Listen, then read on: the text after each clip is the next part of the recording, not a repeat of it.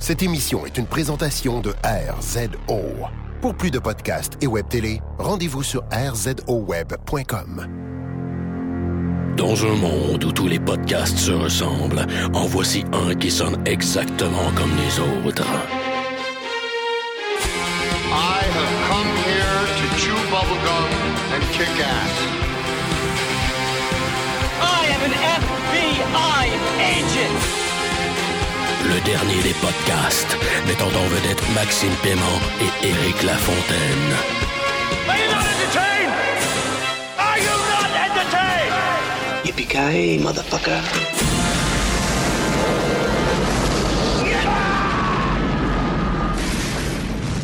Bienvenue au dernier des podcasts, le Malcolm Reynolds de la balado-diffusion au Québec. Je, Éric Lafontaine, podcast sous l'influence du H2O. Ça, c'est de l'oxygène puis un peu d'hydrogène. Tu mélanges ça, puis c'est super important pour la vie, semble-t-il. Accompagné une fois de plus de Max. Paiement qui boit le même beuvrage. Hey, je t'ai envoyé une courbe, là. Je t'ai envoyé une belle courbe. Tu l'as attrapé? Est-ce qu'on est là? Hey, aujourd'hui, Max, on s'attaque à Interstellar de Chris Nolan. Chris Nolan, petit euh, réalisateur, n'est-ce pas? Je pense que ça va bien sa carrière ce temps-ci. Ouais, ben, c'est un bon réalisateur indie. Ouais. À Sundance, il est big.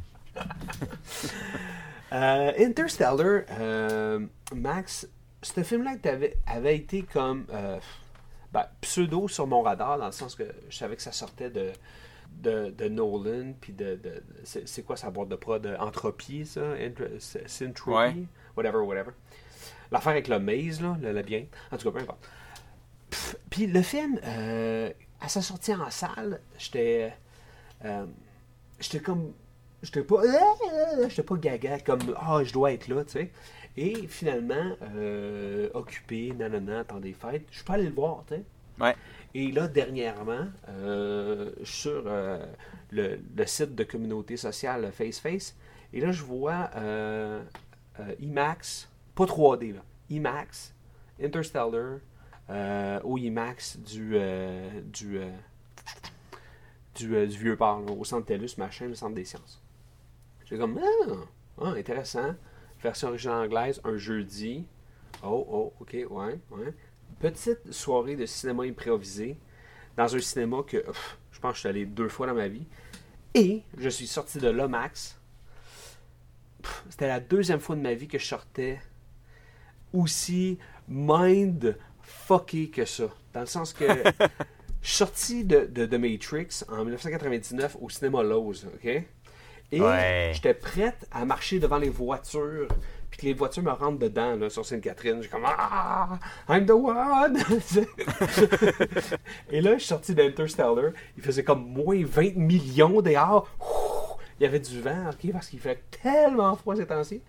Puis il était sur la planète de glace. Oh my god, ridicule, ridicule. Et le, le- le film est venu m'affecter. Il m'a mis dans une espèce de, de, de mood, tu sais, comme relatif. Il m'a mis dans un mood relatif. Puis de- je suis sorti de là, je savais que c'était un grand film, mais euh, j'étais pas capable de mettre des mots sur euh, ce que j'ai ressenti. Fait que ça a été pour moi une expérience assez spéciale et ça faisait longtemps que j'avais pas eu un, un voyage comme ça au cinéma. Fait que d'emblée, euh, ça, a très bien parti euh, pour euh, Interstellar et moi. Max, toute ton expérience avec Interstellar, c'était c'était aussi intense ou tu, tu l'as downloadé puis tu écouté sur une patate? T'es-tu fou, mon gars? J'ai j'ai mis un mois pour aller le voir parce que je voulais absolument le voir dans une seule salle qui était la salle IMAX du Scotiabank parce qu'apparemment c'était la seule place à Montréal qui avait la copie en, en impression 70 mm Mhm. telle que Christopher Nolan l'avait euh, désiré. Fait que je voulais absolument le voir là. Fait que ça a pris une couple de fois où je pouvais pas, puis patati, puis tatata. Puis à un moment donné, euh, on s'est tanné un week-end. J'ai dit à ma blonde, OK, viens on y va là. Puis là, t'es comme, ah non, ça donne pas. J'étais comme, non, faut y aller là. Sinon, il va s'en aller des écrans. Il va être remplacé par, genre, euh, je sais pas moi, Hunger Games ou une autre affaire. Puis là, je vais être en crise, tu sais. Puis j'avais pas envie de le voir, genre, comme au cinéma du quartier latin. Ça me tentait pas. ça a été décevant. Non, non, c'est ça. Je voulais la vraie patente. C'était un, comme tu dis, c'était une expérience, c'est un voyage, ce film-là. Il a été désigné dans des conditions de projection particulières. Moi, je voulais avoir la totale, fait que je l'ai eu. Puis, euh, mon impression comme telle, c'est drôle parce que j'en parlais avec un, de mes amis quand je suis sorti de là. Il était comme, Pi, pi, pi, qu'est-ce que t'en as pensé? Puis, j'ai dit, j'ai aimé ça, mais. Puis là, tout de suite, il a dit, ah, t'as pas aimé ça. Dit, non, non, non, non. J'ai vraiment aimé ça. Mais je pense qu'il y a une demi-heure euh, de trop, excepté que, et c'est là que je veux faire une précision, normalement, quand je dis qu'un film est trop long, même en le voyant pour la première fois, je suis capable de dire, je, je me fais déjà un tri, puis je suis comme, OK, cette scène-là, on n'a pas besoin, cette scène-là, on n'a pas besoin, ça, on aurait Mhm. pu skipper un 10 minutes là.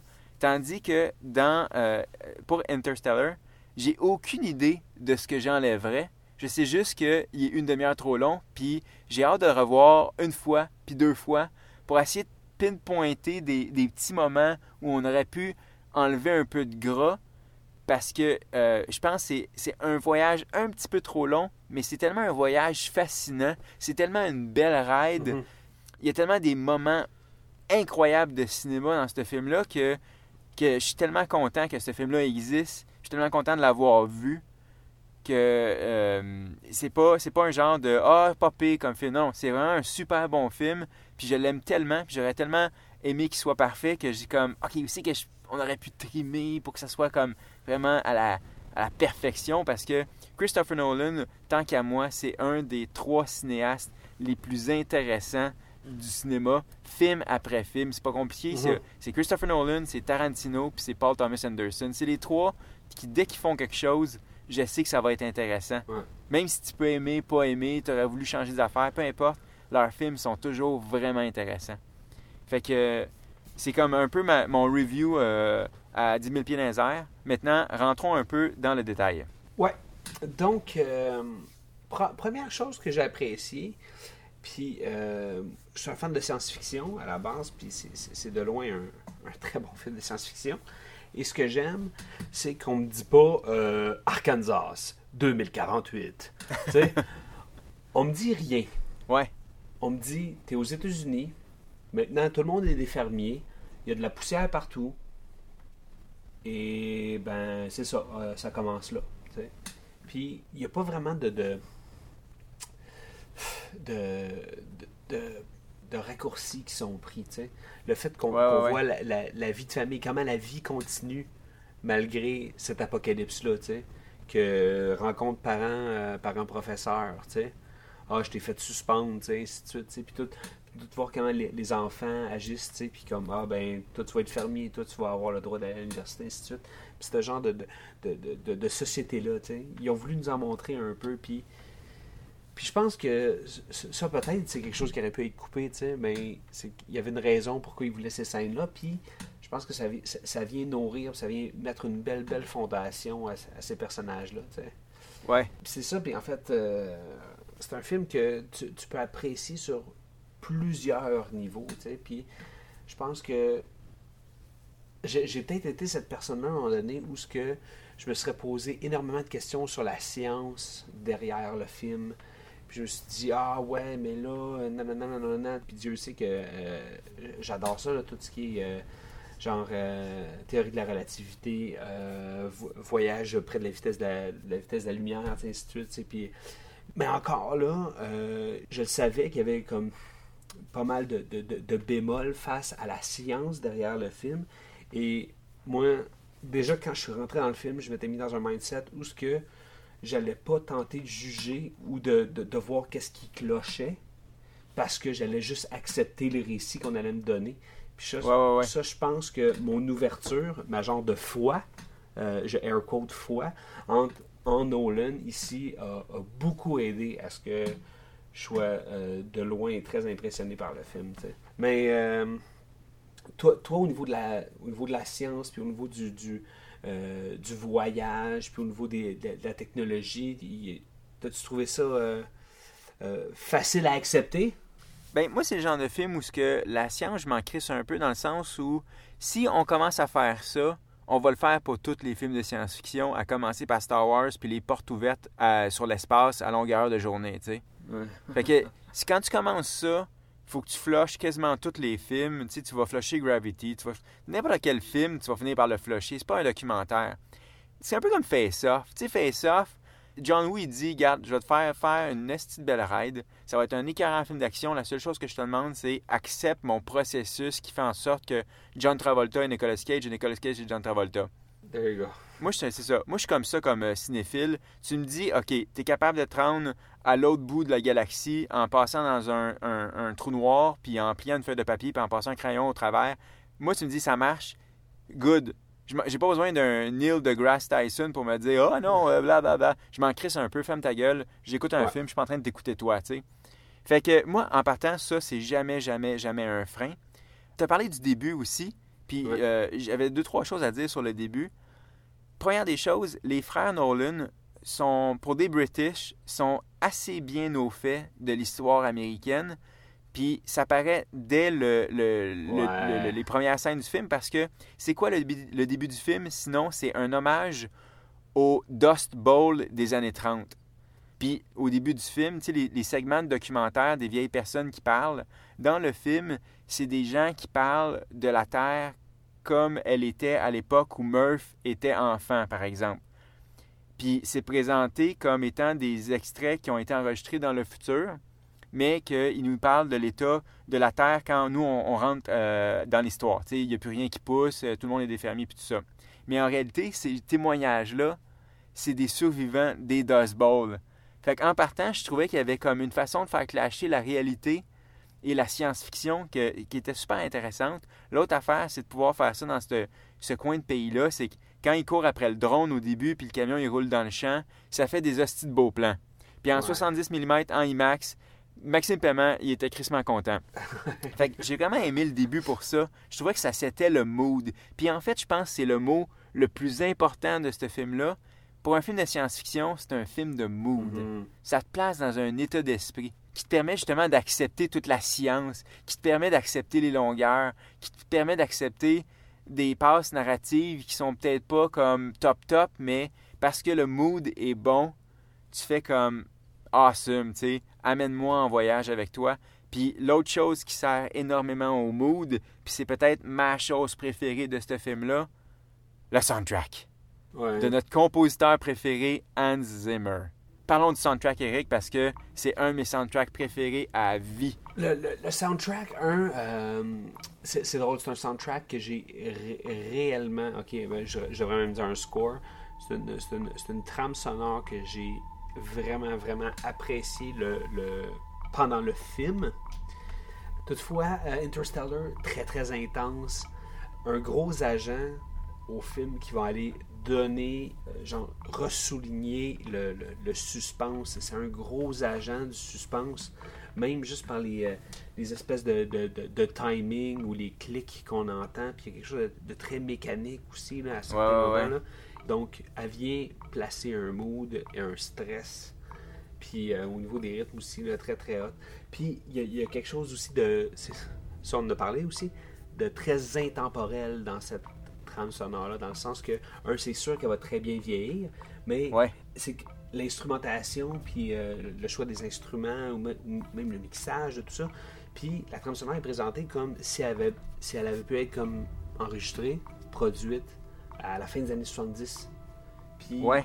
aujourd'hui, elle fait encore du sens. Fait que je pense que la, la de The Rock, malgré qu'elle est très bonne, je trouve que les strings, les, cordes qui sont utilisées, c'est- très, très, très, euh, c'est très Hans Zimmer mid-90s, tandis que là, on, on est dans quelque chose de plus, de plus classique. C'est de la musique classique électronique.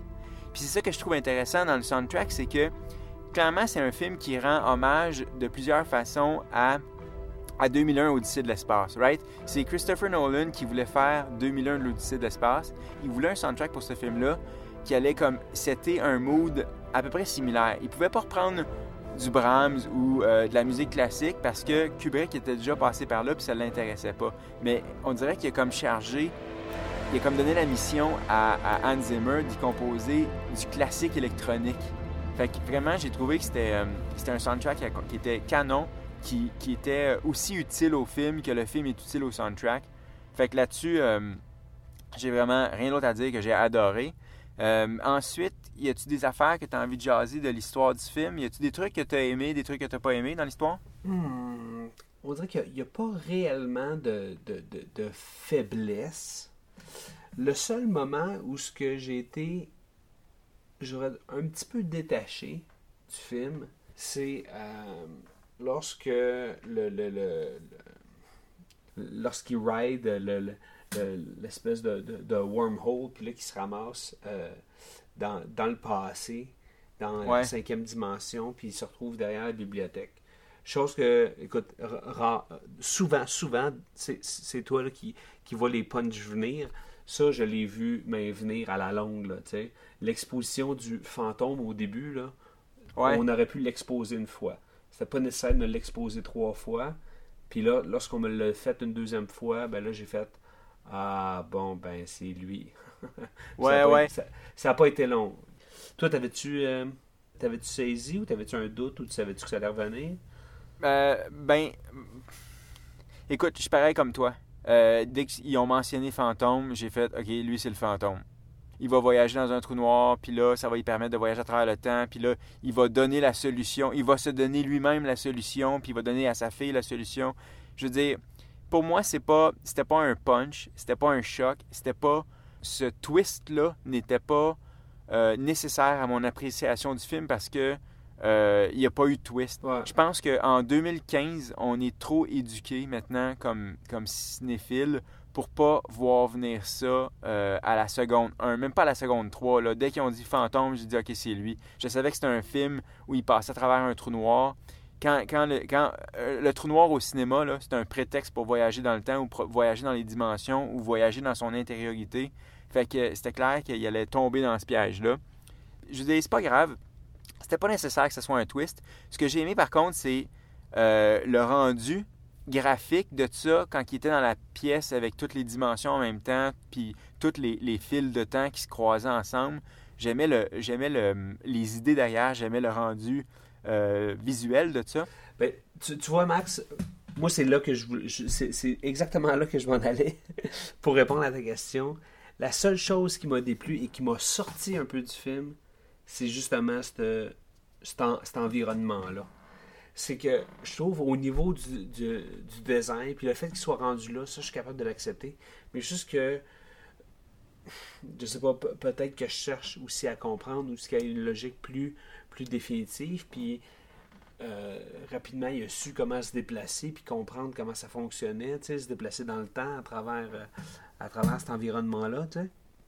Ouais. Mais j'ai trouvé ça, euh, je sais pas, je dirais facile ou je, je l'ai, je sais pas, j'ai eu, j'ai eu relativement un peu de, un, un peu de misère avec cette scène-là. Je peux pas dire exactement pourquoi, peut-être parce que tout était très, très gigantesque et là, euh, il fait juste comme se réveiller dans une pièce.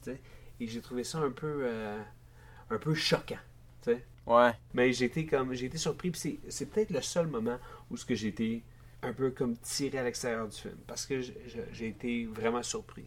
OK. Mais sinon le film est pour moi est solide de A à Z malgré ses longueurs. je, je comprends comment tu. tu- en fait, je, euh, je l'ai pas re- ressenti comme ça, mais je suis capable de voir ton point de vue, puis j'ai vraiment rien d'autre à dire que, ouais, je, je, je peux comprendre qu'il y a bien du monde qui ont pu se sentir comme ça, que ça peut être un mini letdown. Moi, mon, euh, mon, mon, mon letdown principal de ce film-là, euh, beaucoup plus que, que la demi-heure de trop, que je sais toujours pas laquelle que je vais enlever, là, c'est. euh, Enlève la dernière. Ouais, c'est pas le fait que c'est pas la surprise de Matt Damon parce que au contraire cette scène là quand il sort du, du, du sarcophage puis c'est lui la scène de Matt Damon je l'ai trouvée vraiment vraiment super bonne j'aimais son émotion j'aimais j'ai j'ai compris dans son jeu le sacrifice qu'il a dû faire de je suis rendu au bout de mes ressources c'est ma dernière issue c'est de c'est de m'endormir puis de peut-être jamais me réveiller puis de dormir pour l'éternité comme une cendrillon, tu sais, puis finalement, il se fait réveiller. Là, on apprend par la suite que tout ça, c'était c'était un stratagème. Il avait menti sur sa planète pour qu'on vienne le chercher.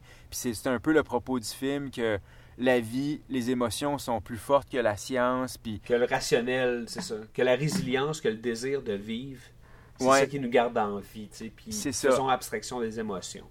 La seule chose, et là j'arrive à mon bémol, c'est un long préambule, là, mais je voulais pas que ça sorte out of the blue. J'étais un peu tanné dans ces films-là que le gars qui est tout seul a le mal de l'espace, puis il veut toujours tuer tout le monde. Comme dans Sunshine, comme dans Le Trou Noir, justement, comme dans Interstellar. Le mal de l'espace, je commence à être écœuré. Surtout que Sunshine puis euh, Interstellar, c'est deux, deux super bons films de science-fiction qui ont le même défaut. J'ai pas envie que le gars ait envie. Tu sais, j'ai pas envie qu'il y ait un maniaque. Dans ce cas-ci, Matt Damon, c'est pas un maniaque. C'est un humain. C'est un être même borderline. Tu sais, comme il, il le présente comme étant le meilleur d'entre nous, le plus intelligent. Puis il est très cartésien quand il explique ses raisons qui sont très émotives, l'instinct de survie. Puis il explique tout ça comme étant de la science, puis tu sais, comme des, des réactions préprogrammées, puis tout ça. Puis je je suis à l'aise avec tout ça. C'est juste que je pensais pas que ce film-là avait besoin d'un gars qui a envie de tuer quelqu'un d'autre pour survivre. Tu vois ce que je veux dire? Ouais, ouais. Mais je l'ai pardonné, tu sais. Puis Ouais, ouais. Le, le fait que Mac Damon soit là, puis qu'il y ait un, petit peu de scène d'action, puis qu'il y ait un, build-up, puis qu'on soit en crise contre lui, c'est comme là, arrête, ça sert à rien. Puis le, le fait qu'il s'enfuit, puis tout ce qui se passe avec la, station, puis euh, le fait qu'il veut boarder, puis se connecter à la station, puis que ça nous amène à fuck, une des plus belles scènes de tout le film, tu sais. Ouais, ouais, ouais. Euh, mais c'est drôle parce que tu parlais de build-up. Euh, les- il y a- tu sais, il y a deux scènes où il y a un build-up dramatique. Quand, en fait, les deux, premières, les deux planètes qu'ils visitent, à un moment donné, il y a un build-up à cause qu'il y a une menace. J'ai trouvé la vague plus efficace que Matt Damon comme étant une menace. Pas parce que le jeu de Matt Damon était mauvais, juste parce que je sens que le build-up de Christopher Nolan était plus efficace avec la vague. Ouais. Elle était vraiment bonne. D'ailleurs, la, la planète d'eau, là, j'ai trouvé cette scène-là écœurante. Pour Ouais. vrai, là, j'avais jamais vu quelque chose comme ça dans un film de science-fiction.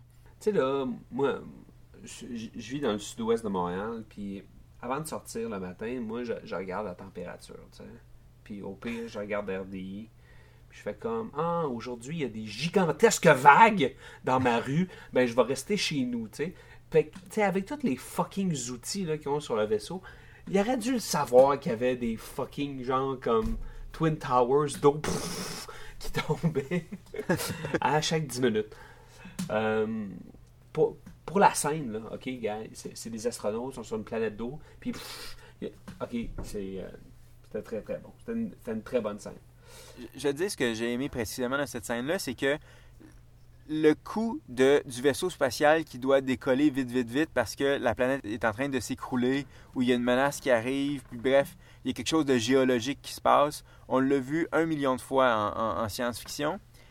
C'est pas qu'elle est originale dans sa, euh, dans sa narration. Là où je l'ai trouvé original, c'est dans son traitement graphique. Mhm. Tu sais, les couleurs. J'aime, je trouve le, le, le travail de couleur, le, le fait que les planètes sont souvent comme là, c'était du gris. C'était, un ciel gris puis de l'eau grise. Puis plus tard, c'est un ciel blanc puis euh, de la neige blanche. J'ai trouvé les couleurs super fascinantes, en fait. J'aime le design des- des plans. J'aime la composition graphique de ce film-là.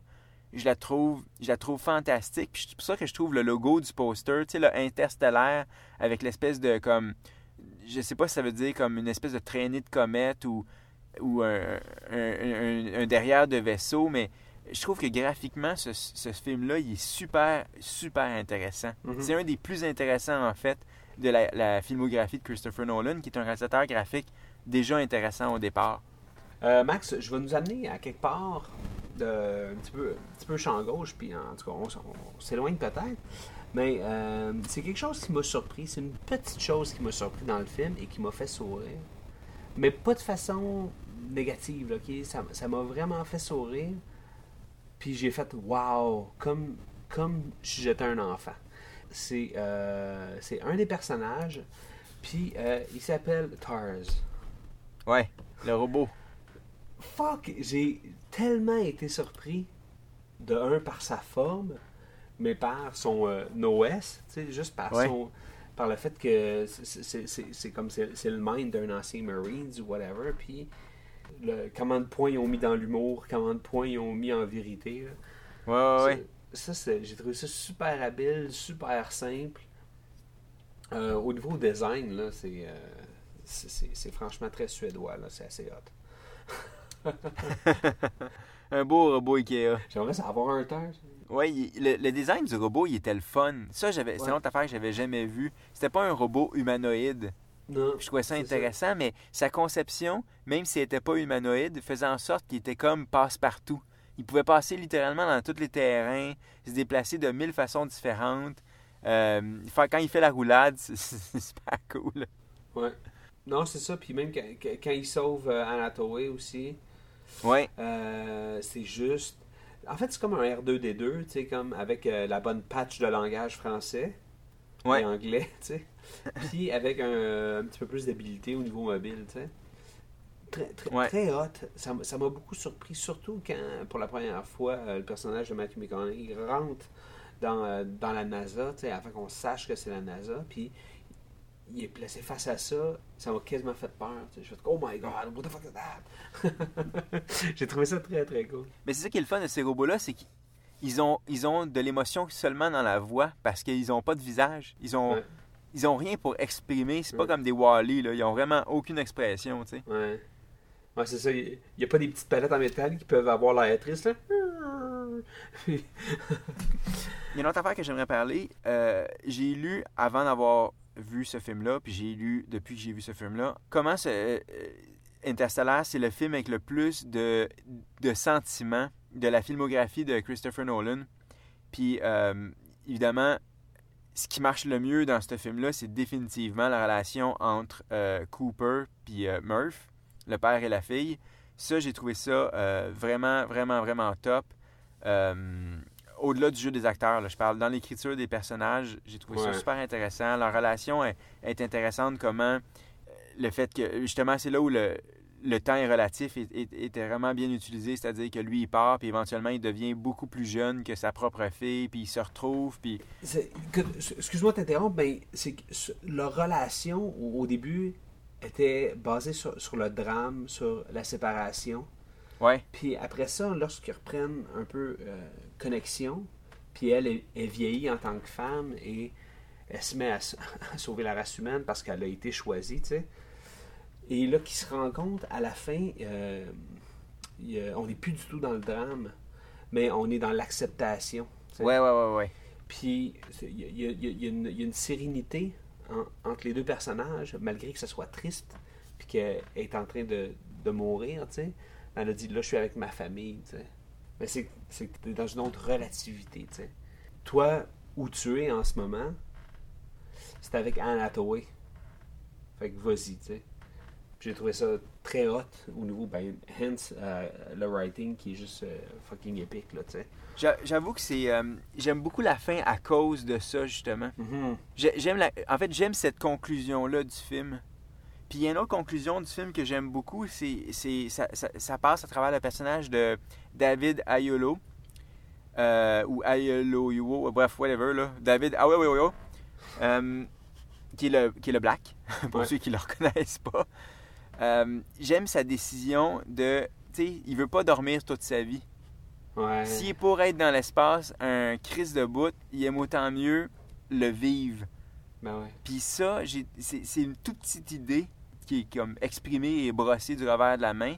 Mais, mais j'aime j'aime le, le choix de la- de- du personnage. J'aime qu'est-ce que ça représente. Parce que c'est ça, c'est un peu ça le film, hein, right? T'as des choix à faire, puis quel sacrifice t'es prêt à faire. Lui, il était pas prêt à sacrifier sa vie. Tant qu'à- tant qu'elle a passé dans l'espace, il voulait la vivre. J'ai trouvé ça vraiment smart.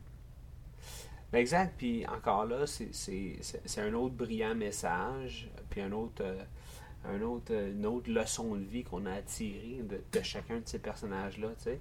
On parle de foi, de perte, de, de tristesse là, dans le film. C'est de sacrifice, puis euh, c'est euh, c'est pas un film qui se veut euh, moralisateur. Ben, il y, a- y une petite morale au début du film qui est comme un petit. euh, je pense que c'est un, un- un petit 10 aux créationnistes là, du, du Texas. C'est-à-dire Ouais. que dans les écoles, ils enseignent que la NASA est jamais allée sur la Lune. Ouais, que c'est de la propagande américaine, machin, machin, parce que la dépense, et ainsi de suite. là. Ça, j'ai trouvé que c'était un, un cool petit commentaire sur justement les, les, les, les Texans un peu créationnistes ou Ouais, ben le, le, le, le Middle America euh, Ouais. conservateur. euh, ça, j'ai trouvé ça intéressant. Ouais. Euh, je suis pas sûr. C'est un film qui a plein de bonnes idées, right? On en a parlé depuis le début, mais je suis pas sûr du, du storyline avec, euh, avec Casey Affleck. Ouais, Je ben, pense que c'est peut-être là que j'aurais trimé. Maintenant que j'y repense, là, je pense que Tom, là, Tom était pas nécessaire. La relation entre Murph et, et- et Cooper est tellement intéressante que Tom, il est vraiment laissé. Son personnage est un peu bâclé parce qu'il sert juste à être le réaliste, right? Elle, c'est la Ouais. rêveuse. C'est drôle parce que lui, elle, c'est la scientifique, mais c'est elle qui rêve et lui, c'est le réaliste. Puis lui, c'est le farmer. Puis comme papa est parti dans l'espace, moi, je suis resté m'occuper de la ferme. Puis, tu sais, comme, il représente vraiment les valeurs un peu trop terre à terre, justement, du Middle America. Puis, il était pas si intéressant, le personnage. Puis, ce qu'ils en font est pas assez intéressant. Je pense que c'est là que j'aurais trimé un peu. Ouais, ben, au premier degré aussi, c'est euh, c'est la raison pourquoi elle retourne à la ferme, pourquoi elle revient à ce point-là, tu sais. Parce Ouais. que c'est encore la famille, puis elle revient, elle retourne à la ferme à cause de la famille, à cause qu'elle veut sauver, tu sais, ses filles, Ouais. ou tu sais, puis... Fait qu'elle avait besoin de retourner à la chambre, tu sais. Il y avait besoin d'avoir ce connecteur-là, tu sais. Enfin, c'est- là, je tente d'excuser Nolan d'avoir gardé euh, Tom là. là. Ben, tu l'excuses, euh, tu l'excuses de la bonne façon dans ce sens où ils l'ont pas écrit pour rien le personnage. Il servait certains propos et tu as raison, c'est le moteur qui permet à Murphy de retourner dans la chambre puis là de rentrer en contact avec son père. Je pense qu'il était juste moins bien écrit ou écrit un peu moins en finesse que les autres personnages. Pareil pour le personnage de Michael Caine, le fait que ça soit un un peu euh, un hoax, tout ça, que ce soit juste comme pour donner de l'espoir, mais qu'en réalité, il n'y avait pas de solution. Je ne sais pas si c'était nécessaire. Je ne sais pas ce que, ce, qui- ce que les frères cherchaient à dire en, en- faisant ça avec le personnage de Michael Caine. Je pense que c'était cette espèce de d'hypocrisie-là que- auquel on rit au début, là, auquel qui, est- qui est présenté en, disant que euh, on enseigne aux enfants que la NASA est jamais allée sur la Lune, tu sais. Ouais, Mais ça, c'est un peu la même chose. C'est c'est comme à un autre niveau, il y en a encore de l'hypocrisie, puis il y a encore comme des, des faussetés qui sont peut-être enseignées. Dans ce cas-ci, c'est que c'est tout ce qui est dit, ce qui est rationnel, c'est une chose. Puis encore là, la seule chose qui est vraie, c'est cette connexion-là. C'est la gravité, c'est l'amour. Euh, je pense que c'est aussi une façon d'exprimer que... Parce que lui, il travaillait pour le bien collectif, un peu comme le personnage de Matt Damon, right? Mhm. C'est deux personnages qui ont consacré leur vie à sauver l'humanité. Puis, dans les deux cas, ils ont commis le péché de penser à eux. Comme le personnage de Michael Caine, lui, il voulait sauver un peu l'œuvre de sa vie. Ouais. Puis le personnage de Matt Damon, lui, c'est qu'il voulait pas mourir. C'était encore plus basique. fait que c'est un peu des, des traits de caractéristiques euh, égoïstes qui étaient intéressants parce que c'était c'était des hommes de science et c'est un sentiment très très primaire qui a motivé leurs actions. Fait que ça, je, je peux comprendre ça. Puis j'avoue que peut-être que c'était pas euh, le meilleur choix narratif possible, mais encore là, euh, ça servait à un certain propos, puis ça voulait dire une certaine chose à propos à propos de l'humanité. Fait que ça, je suis capable de le comprendre. Il y, a- il y a tellement de niveaux. là. C'est Ouais, ridiculement Nolan. C'est Nolan-esque. Ah ouais. On peut s'enfoncer tellement deep, là. c'est c'est ridicule. C'est un film avec beaucoup, beaucoup de bonnes idées, mais euh, c'est pour ça que je reviens à ce que je disais au début. Je suis content que ce film-là existe parce que ils ont essayé tellement de choses, ils ont voulu raconter tellement de choses intéressantes sur, euh, sur l'humain et, et- son, et son, son futur, si tu veux, que, que, que pour vrai, ça valait amplement le voyage intersidéral. Absolument. Donc, euh, euh, Interstellar, Max, euh, fuck la tête ou la rate.